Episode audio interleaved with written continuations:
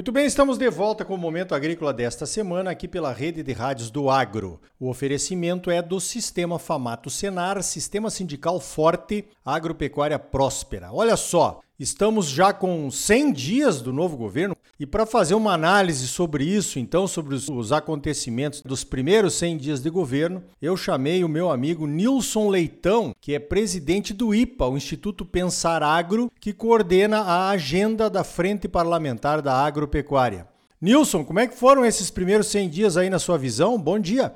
Bom dia, é um prazer enorme estar com você nesse programa e obviamente que isso faz uma, uma diferença enorme para todo o setor produtivo quando se leva a informação de forma organizada e, acima de tudo, responsável. Bom, eu acredito que esses primeiros 100 dias de mandato é, do presidente Lula tem algumas mudanças óbvias de comportamento, né, de invasões de terra, pontos negativos que a, acaba atrapalhando essa, essa relação do setor do agro com o governo, mas ao mesmo tempo também tem, tem que reconhecer que tem uma, uma reação né, do ministro da Agricultura, é, do próprio governo, indicando que é contra a invasão de terra, quando eles elogiam o MST por uma produção é, de produtos orgânicos e depois separa isso da questão das, das, invasões.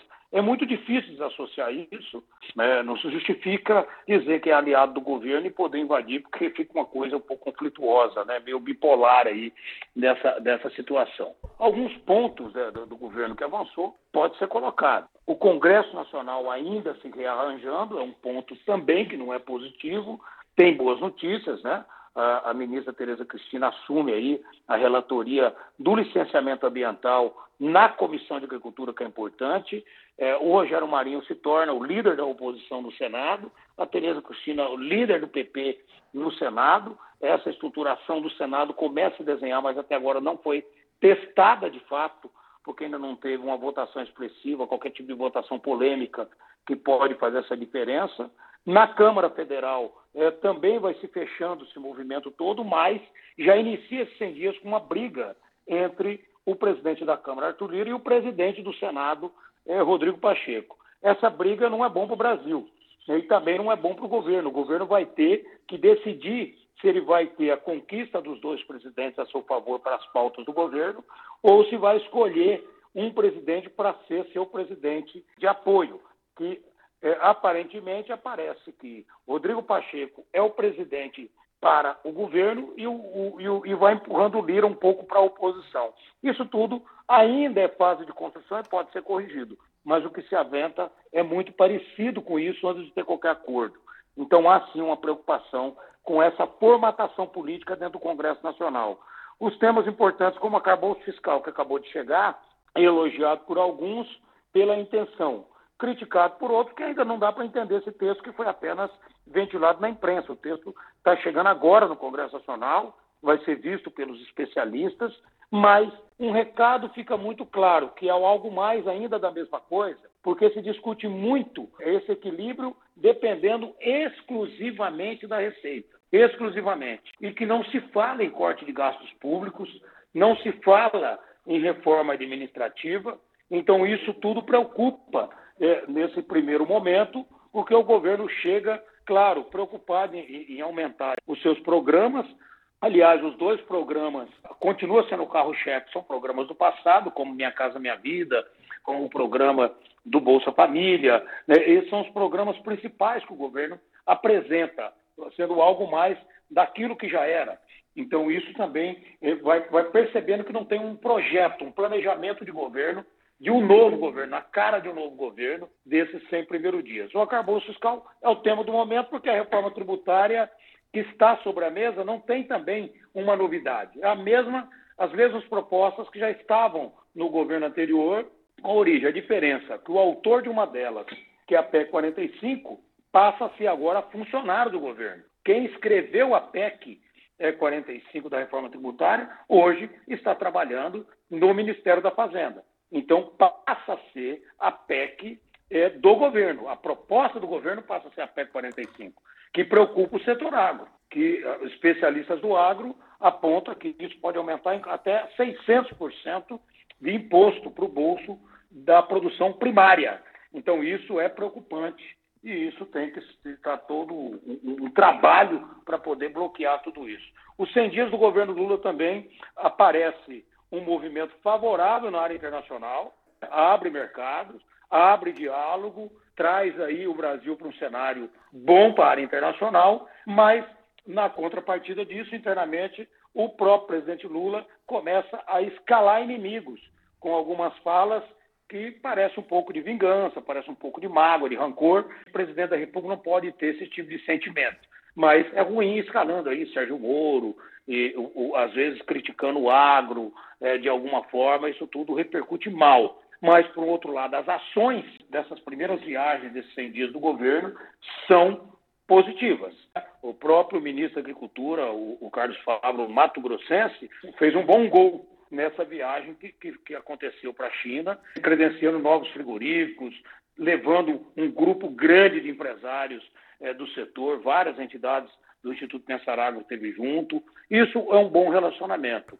O, o próprio Ministério do Meio Ambiente já está se aproximando também do setor, querendo participar da reunião com a Frente Parlamentar da Agropecuária. Isso também é um bom sinal do diálogo que nós precisamos ter, que não pode ser fechado independente de partido. O agro não é partido político. O agro tem que continuar tendo diálogo e torcendo para que dê certo o Brasil, porque é o agro que dá certo para o Brasil. Ele não pode demandar contra ele mesmo. Então, esses 100 dias do Lula marca, sim, polêmicas políticas, eh, não marca novidade nenhuma em relação a projetos e programas novos, né? apresenta um arcabouço fiscal, uma proposta de arcabouço fiscal, que é para tentar equilibrar despesa com receita, mas só foca no aumento de, de receita, não foca no corte de gastos, não foca em tratar de uma reforma administrativa, só trata da reforma tributária. Então, existem esses pontos que devem ser aí é, mencionados e lembrados do que pode ser feito. Eu acho que o resumo que pode ser feito rapidamente aí é de que o novo governo traz muita coisa do velho governo. É um governo mais petista do que foi os outros dois governos, porém vem com alguma com um momento novo do Brasil e do mundo. E a novidade boa é essa relação com o mundo que melhora, é, sem dúvida nenhuma. Isso falado não por mim, mas pelas próprias empresas e entidades que trabalham com exportação e importação estão um pouco mais contentes. Ontem tive um almoço com o, o, o presidente do Banco Central, onde ele estará no Senado Federal dia 27 explicando esse momento do Brasil, explicando a questão da taxa de juros, explicando que o agro ainda está pagando caro, que precisa melhorar esse cenário de, de juros para o Brasil, dessa relação econômica, mas o próprio presidente do Banco Central disse que ele está com muita fé na proposta é, econômica do Brasil do novo governo.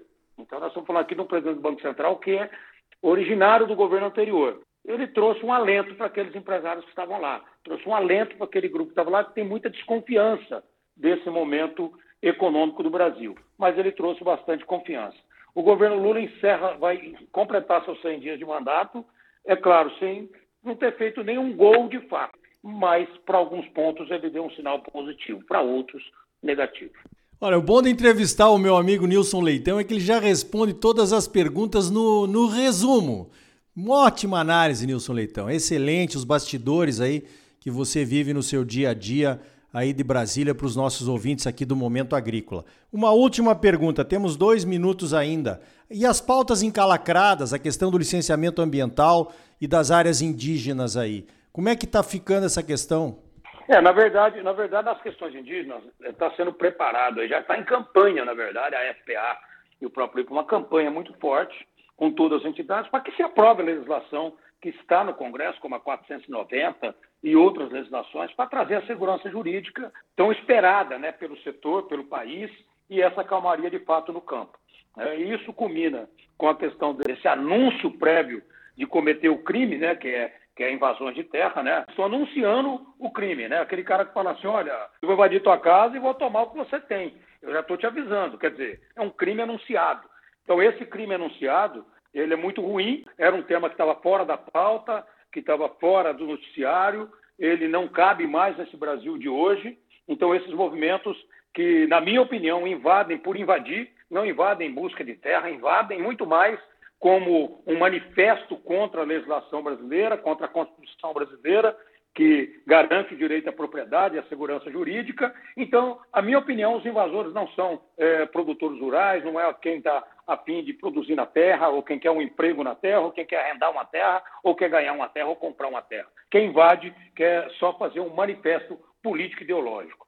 Que as ações todas é, coordenadas pela Frente Parlamentar da Agropecuária, a maior frente do Congresso Nacional, é justamente de tentar endurecer uma legislação mais dura, projetos que tratam de terrorismo, a invasão de terra, outros projetos que tratam de crime inafiançável, outros projetos que tratam de quem invade terra não ter direito a participar de nenhum programa social é, público, nem do governo federal, estadual, municipal. Então, são programas duros para virar essa página desses movimentos que não buscam o caminho certo. E outra ironia é que esses dois movimentos, é, principalmente, eles são movimentos que, que apoiaram o atual governo. Então, se ele tem diálogo com o atual governo, era muito mais fácil sentar e dialogar com o governo uhum. em busca daquilo que, que de fato quer, quer alcançar, que é a terra. Mas não é a terra que quer alcançar.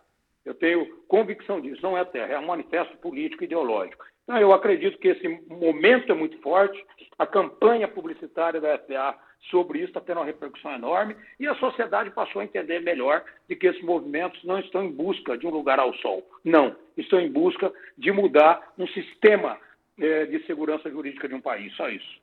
Muito bem, conversei então com Nilson Leitão, presidente do IPA, o Instituto Pensar Agro, que coordena a agenda da Frente Parlamentar da Agropecuária. Nilson, parabéns pelo trabalho.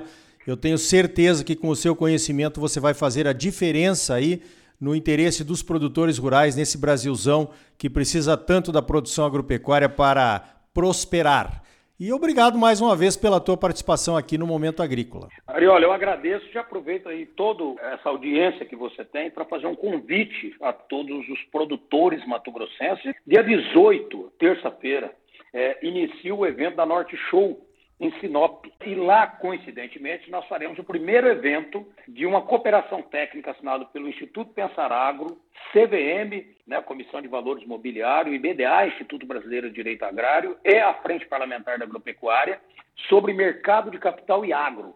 O que, que, é isso? É uma alternativa para o produtor, alternativa para o investidor, alternativa para a agroindústria buscar dinheiro mais barato, com mais facilidade. Ou seja, ensinar o produtor o que é mercado de capital, o que, que é bolsa de valores, onde que ele pode buscar dinheiro mais barato, é, saindo um pouco do trivial que é a relação produtor e banco, sistema financeiro bancário.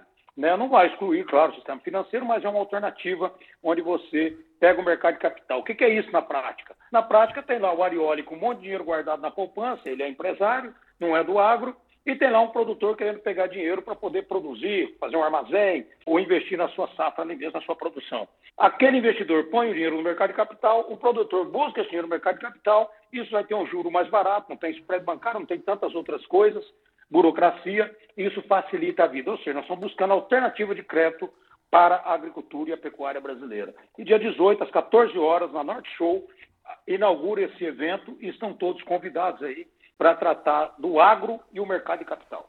Perfeito, tá dado o recado. Então tá aí, você sempre muito bem informado, ligado aqui no Momento Agrícola.